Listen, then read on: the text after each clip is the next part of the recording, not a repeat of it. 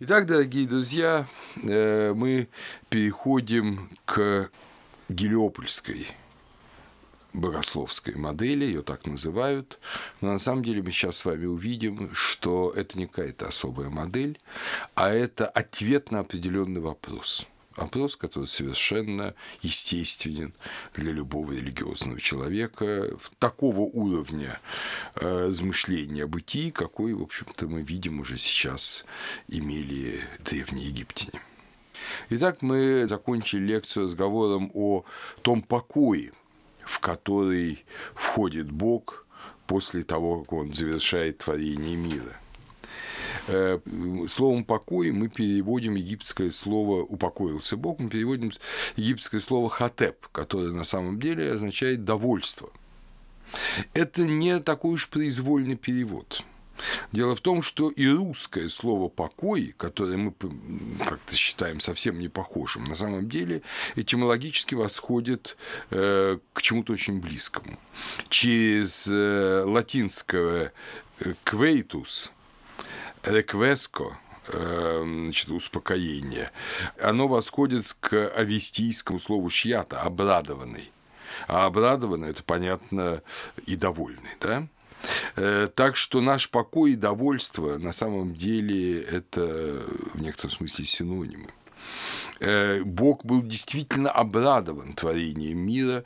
Э, как вы помните, в Библии он прямо говорит, и увидел Бог, что это хорошо. Вот несколько раз повторяется э, за эти шесть дней творения эти слова, что Бог увидел, что это хорошо, он был обрадован.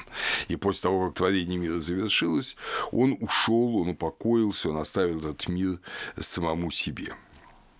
И задать человека, собственно говоря, прийти в этот покой, вернуться в этот покой, э, э, упокоиться, потому что альтернатива покою – это не какие-то интересные впечатления, как у нас иногда думают, альтернатива покою – это, в общем-то, зло. Это творение того, что не приносит радости, что не делает обрадованным, а то, что приносит огорчение и тебе самому, и другим. И мы помним, что в Египте люди замыслили мятеж, э, книга Коровы. И мы помним э, в Э, мемфисском памятнике богословия говорится о том, что и смерть дается преступнику. То есть категория зла присутствует в Египте с самого начала. И в то же время уже с четвертой династии э, мы видим э, образ, что люди смерть, вообще само слово смерть, египтяне избегали, они его употребляли только в отношении плохих людей, врагов.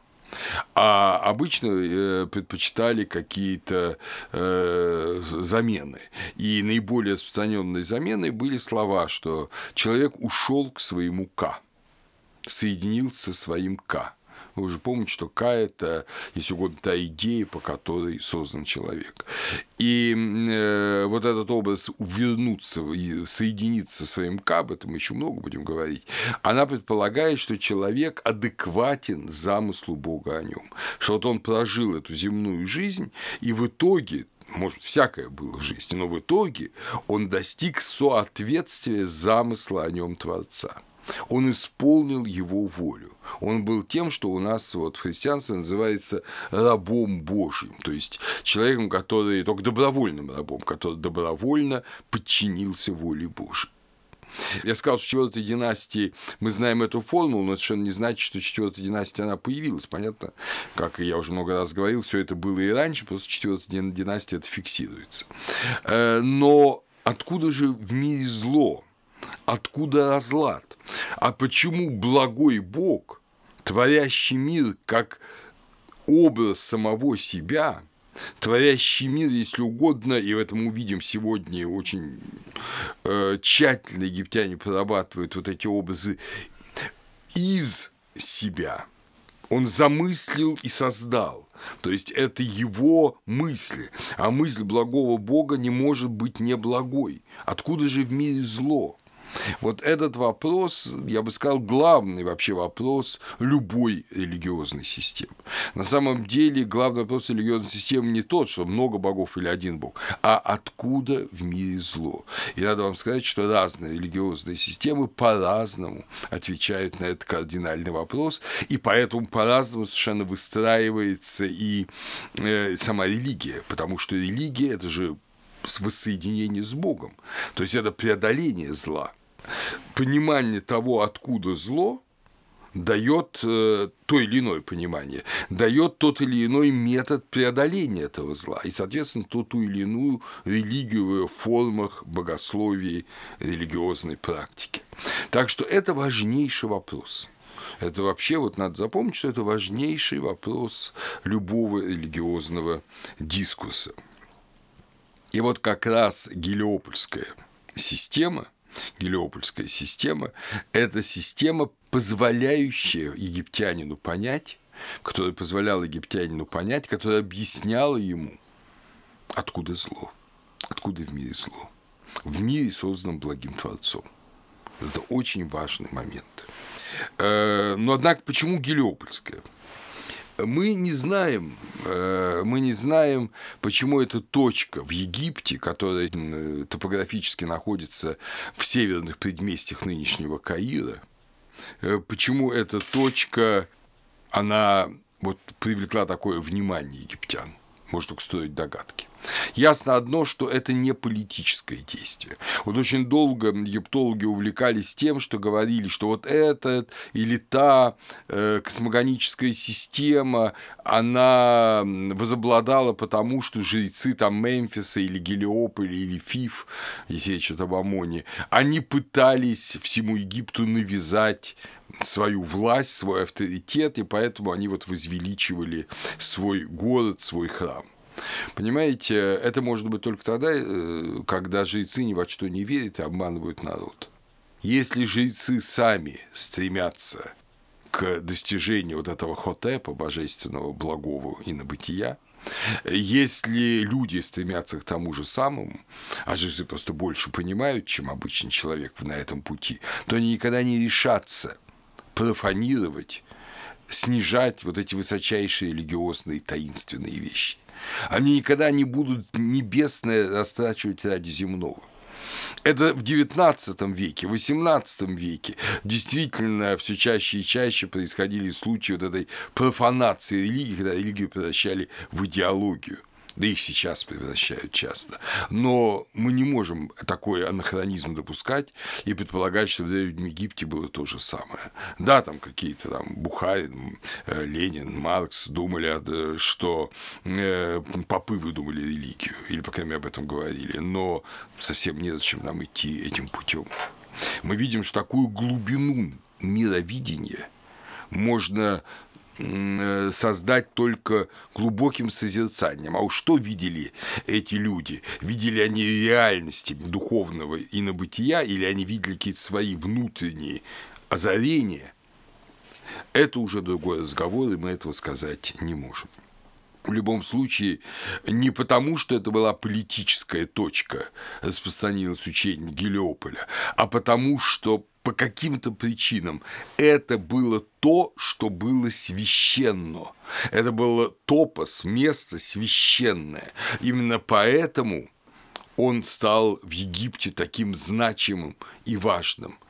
Святыня предшествовала эм, э, политическому, скажем, э, значению города, а не политическое значение святыни. Вы посмотрите, ведь, э, собственно говоря, э, то же самое там и в России сейчас. Как у нас там, скажем, какой-нибудь Саров, да, э, это же не потому, что он политический центр, но потому, что он связан с именем Серафима, э, преподобного Серафима, это место стало значимым. Или э, Троиц Сергиевы Лавры и город, э, соответственно, Сергиев Посад. Он же связан с именем преподобного Сергия. Политически он ничего не значит, но духовно это важнейший центр.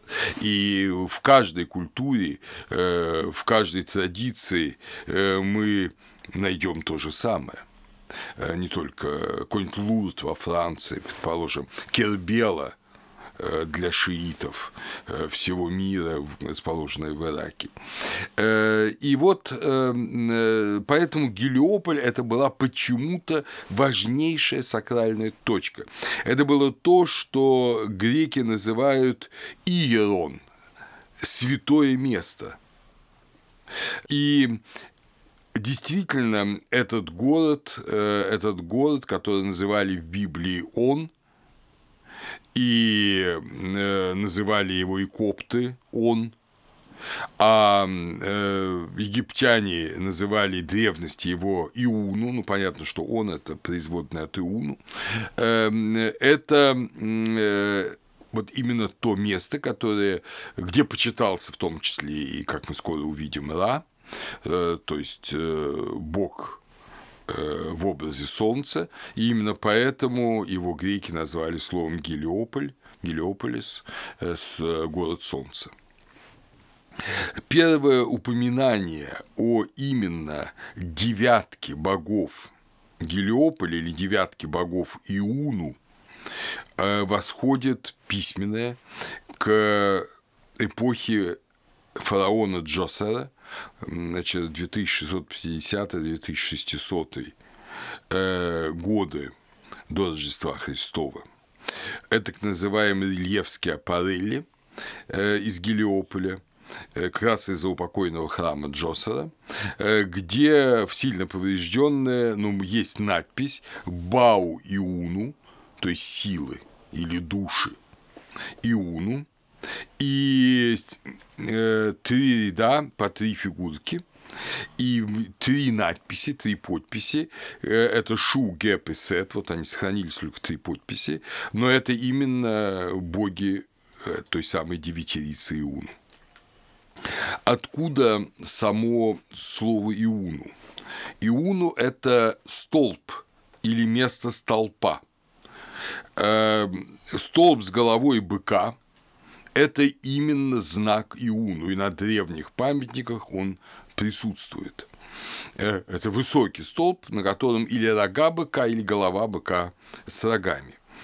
Э, так его и называют. Бык Иуну – это Бог-творец. Бык Иуну – это Бог-творец.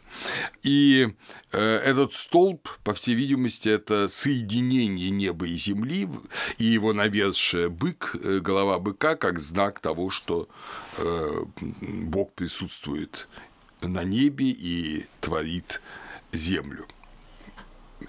Иуну часто называли Пет Нет Кемет – небо Египта – Кемет, черная земля, это, кстати говоря, так египтяне называли свою страну небо Египта. То есть это совершенно важный, э, это важное место, важнейшее место э, в египетской географии и в египетской топографии. Э, и Рога быка – это очень важный символ еще с эпохи палеолита. Вы помните все эти использования рогов быка, голов быка и в Чаталхе-Юке неолитическом, и в Верхнем палеолите, и даже в Среднем палеолите неандертальское захоронение в Тишекташе, в Тишекташе, на Памире, где использованы рога козла как символы божественной мощи. Э, так вот, э, Сейчас от Иуну мало что осталось. Пожалуй, вот только в деревеньке Эль-Матария, э, который находится на месте этого города, возвышается, как и раньше, огромный солнечный обелиск, воздвигнутый Санусертом I, э, царем, правившим в Среднем Царстве 1971-1928 э, годы до Рождества Христова. Но когда-то, когда-то Иуну был другим, и у нас есть э, запись Страбона, греческого э, географа, описателя Земли, э, касающаяся Гелиополя. Это 17-я книга Страбона. Э, он пишет, в Гелиополе я видел большие дома, в которых жили священнослужители, ибо в древнее время ибо в древнее время по рассказам, этот город как раз был поселением священников, которые занимались философией и астрономией. Теперь же это объединение перестало существовать, и его занятия прекратились. Впрочем, и ныне есть в Гелиополе священнослужители, совершающие жертвоприношения и изъясняющие чужеземцам смысл священных обрядов. Э, в самое раннее греческое описание Египта во второй книге истории Геродота э, уделяет несколько слов Гелиополю. Э, Геродот пишет, что нигде в Египте не знают столь много о божественном, как в Гелиополе. Геродот очень целомудрен, вообще о божественном говорит очень мало. Он даже несколько раз говорит, что я знаю, но я не напишу, я знаю, но не скажу. Э, и он подчеркивает, что никто не знает так много о богах, как египтяне. Но вот среди египтян никто не знает так много о богах, как обитатели Гелиополя. То есть это некое средоточие египетской мудрости. По рассказам Плутарха, ну, естественно, намного более поздним, который присутствует в его замечательном трактате о Изиде и Осирисе, трактате, который потом ученые включили в морали Плутарха, и он есть на русском языке его перевод, э, говорится о том, что умнейшие из эллинов, Пифагор, Евдокс и Платон, они учились, и Салон, кстати, они учились в Гелиополе. То есть Гелиополь оказывается очень важным таким центром. В сороковые годы э, Баумгартель провела раскопки Э, в Гелиополе и открыла огромный храмовый участок, почти 500 на 1000 метров, э, огороженный стеной. По всей видимости, там стоял солнечный храм, э, типа храмов пятой династии, в Абу-Гурабе, они сохранились лучше, исследованные и раскопанные Бурхартом и Рике. Но в Гелиополе был, видимо, прототип этих храмов то есть тот э, храм, с которого другие брали пример. Почему же, почему же Гелиополь с точки зрения самих египтян привлек такое внимание? Египтяне были уверены, что с Гелиополя началось творение – что именно в Гелиополис есть соединение, соединяется земное и небесное.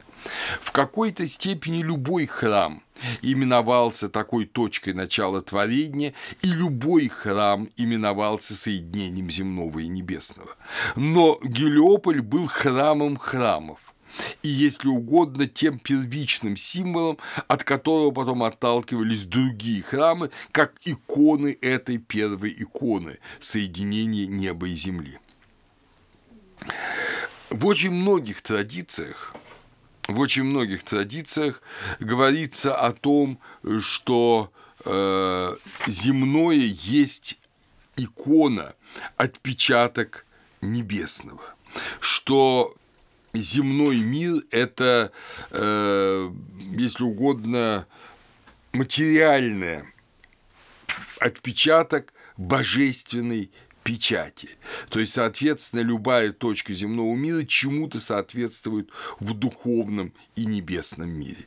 И вот той точкой, где соединяются эти два мира, и был Гелиополь. Э, так же, как человек – это образ Творца, земля – это зеркало неба. Э, это, как говорил русский богослов отец Александр Шмеман, эпифанический символ инобытия, эпифанический символ небесного. Что такое эпифанический символ? Эпифания – это богоявление – то есть это не просто вот символ, когда что-то изображает нечто другое. Это то, что в для человека зримых, э, доступных формах отображает божественное, незримое и недоступное. Вот Земля в доступных земных формах отображает божественное и недоступное. Поэтому Земля – эпифанический образ неба. Вот отсюда, кстати говоря, все эти древние религиозные традиции заботы о земле, о природе, о ее красоте. Помните, так распространенные, там, скажем, в том же Китае, Японии. Это все имеет глубочайшие первоосновы. Если мы не заботимся о э, красоте мира земного, мы не заботимся э, о э, том, чтобы войти в совершенный божественный мир.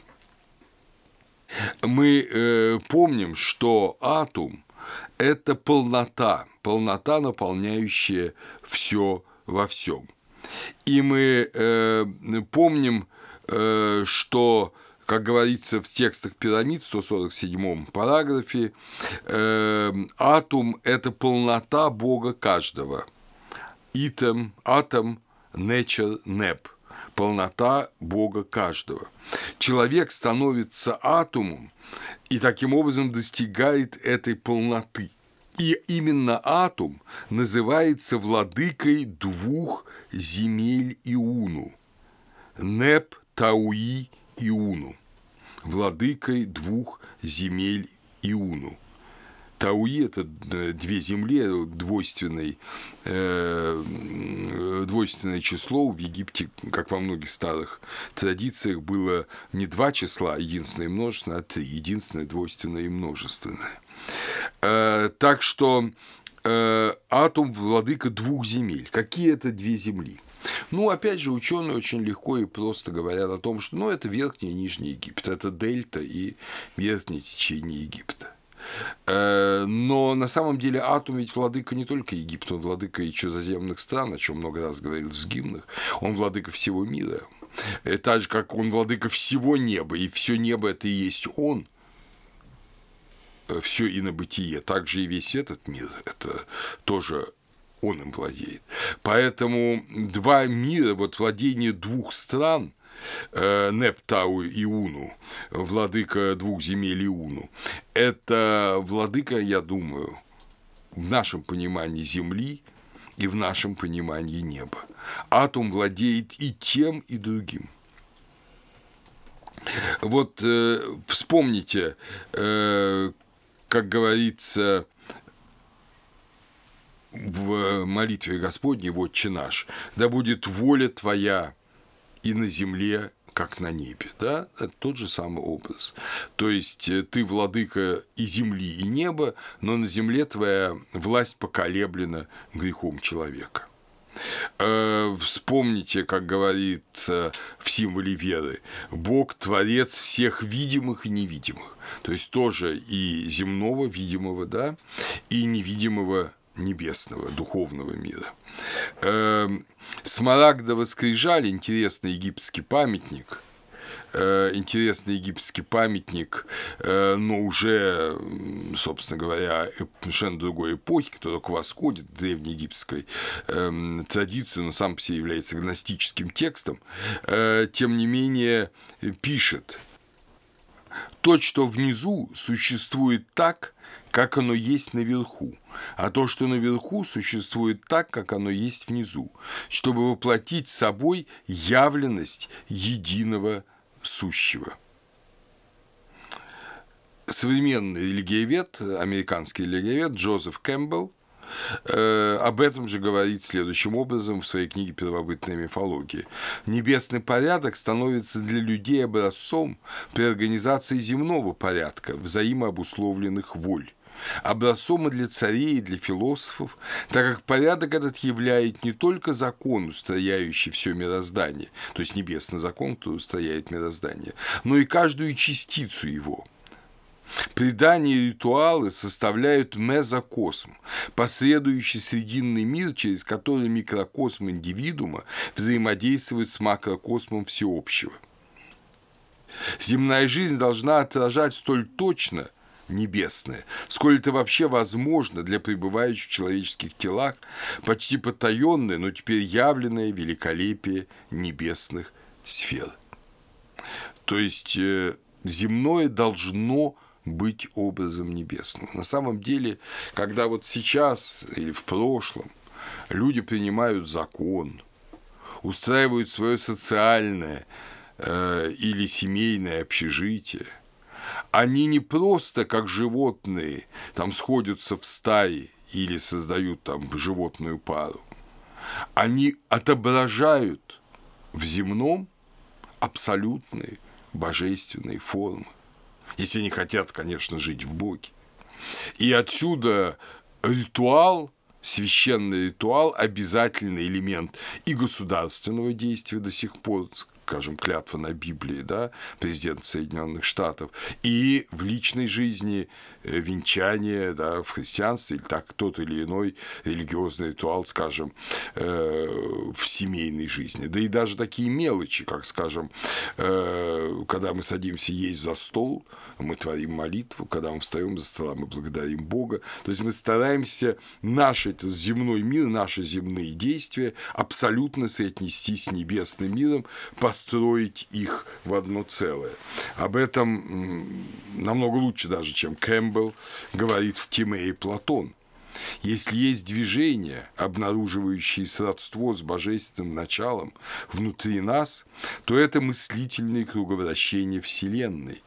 Им и должен следовать каждый из нас, дабы через усмотрение гармонии и круговоротов мира исправить круговороты в собственной голове, нарушенные уже при рождении.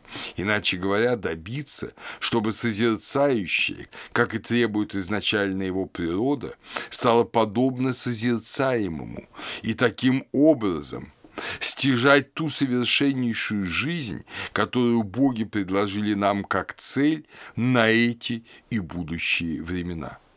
Вы представляете? То есть нам дано небо и божественное, как некая постоянная икона с точки зрения Платона, которую мы должны воспроизводить в своей жизни. И эта икона, если мы ее не воспроизводим, если мы ей пренебрегаем, она не умаляется, но умаляемся мы. Для египтянина вот эта категория дуальности была очень важна. Собственно, так же, как и для древних христиан. Максим Исповедник писал, для обладающих духовным зрением весь умопостигаемый мир, ну, то есть небесный мир, да, представляется таинственно отпечатленным во всем чувственном мире посредством символических образов.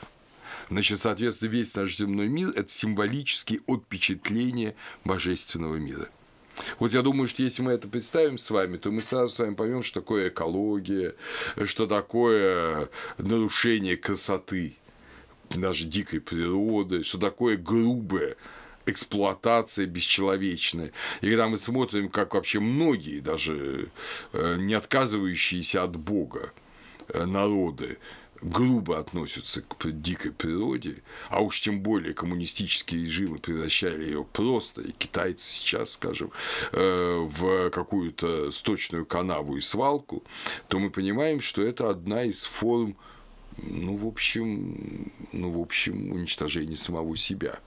Восстание на Бога, которое, конечно, Богу хуже не сделает, но нам сделает значительно хуже. Для египтянина сама суть организации жизни была связана с этой дуальностью. Это отнюдь не дуальность правого и левого, отнюдь не дуальность там верхнего и нижнего Египта, отнюдь не дуальность двух племен, которые создали страну, какие только домыслы не были. Это дуальность земного и божественного, человеческого и э, абсолютного – в египетской э, э, системе верхняя страна, верхний мир изображался в виде знака тростника, и именно как тростник назывался Несут. Несут. А нижний мир изображался знаком пчелы – как э, и называлась пчела, именовался Бити. Бити.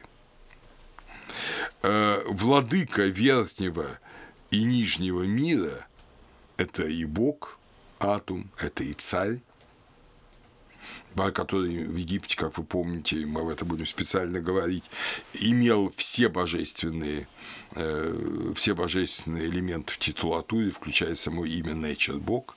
Э, владыка верхнего и нижнего мира именовался Несубити. Несубити. Всегда верхний ставился раньше нижнего. Э, вавилонской традиции, благодаря вавилонской традиции, в амарнский период э, нам достался Международный архив Египта эпохи Ахнатона э, из Алямарны, и мы знаем, как обращались к египетскому царю, как титуловали его, ну, скажем, вавилонские цари. И они использовали этот титул, но писали его, если мы правильно понимаем расшифровку клинописного текста, мы ее лучше намного знаем о голосовке, чем с Египтом, инсибия. То есть, по всей видимости, вот как-то подобным образом звучало то, что египтологи условно именуют как Несу Бити. Инсибия. Царь верхней и нижней страны. Таким образом формировалась и корона египетского царя. Вы многие помните в музеях, на изображениях, египетский царь сидит такой немножко странный, красно-белой короне. Иногда эти короны отличались, есть изображение только белой, есть изображение только в красной, и богов, и царя, но классическая египетская корона – это двойная красно-белая корона. Причем красная корона, она низкая, плоская, а в нее встроена такая высокая, вытянутая вверх белая корона. Белая часть короны – это верхний мир, красный – нижний мир, и, естественно, эм, общее э, составление этих двух колонн – это знак владычества над двумя мирами. Когда к царю обращались кратко, просто когда говорили о царе в третьем лице, то э, титул его был Несу, то есть верхний мир, тростник. Э, верхний был, безусловно, важнее нижнего, потому что нижний был только отпечатком верхнего. На короне всегда изображалось то, что именуется у нас уреем. Это соединение э, двух фигур. Э, фигуры Коршуна, а если точнее Коршуницы, они обе женского рода. И кобры, самки кобры. Коршуница – это Нехбет, это владычица верхнего мира, это хранительница верхнего мира, а у Аджит Кобра, э, видите, Т. Нехбет, у Аджит это Т, это конечное, это знак женского рода. Это владычица нижнего мира. Вот они соединялись вместе и ставились на этой короне египетского царя перед, ну, как бы прикреплялись к лицевой части корона. Э, владыки Египта носили эту двойную корону. Но когда-то, возможно, действительно, это была только э, корона, одна была корона Верхнего Египта, другая Нижнего Египта. Возможно, действительно при Меносе произошло соединение Египта. Мы не знаем точно, было оно или не было, но, возможно, оно было – Э, и, по крайней мере, раньше ученые в этом верили, безусловно. Но даже если Менес действительно объединил Египет, и создал в Мемфисе свою столицу, то я уверен, что египтяне восприняли это политическое действие не как начало – а как естественное, э, естественное завершение священного процесса. Мир стал гармоничным, поскольку Верхний Египет подчинил себе Нижний Египет, и э, страна гармонизировалась в таком единстве Верхнего и Нижнего. То есть завоевание Египта в этом случае – это икона власти неба над землей. И в текстах пирамид э, есть один намек, который ученые обычно вот для этого используют. Это параграф 1488, где говорится «страшаться тебя те, кто на небе, трепещут перед тобой те, кто на земле, вселяешь ты ужас в сердца дольних, то есть владык нижних, носящих красный венец, которые были в П, П – это, предполагают, древняя столица Нижнего Египта. Но, скорее всего, никакой политического такого разделения не было, это только иносказание. Тебя страшатся те, кто только дольнее, то те, кто думают только о земном. Они понимают, что ты для них будешь не благим спасителем, а духом, а Богом наказывающим за то, что они не думают о небесном. Вот, собственно говоря, так можно себе представить это вот единство двух миров, единство двух миров. И э, теперь, дорогие друзья, мы перейдем к новой теме, к самому творению, к тому началу, как все началось, как все произошло.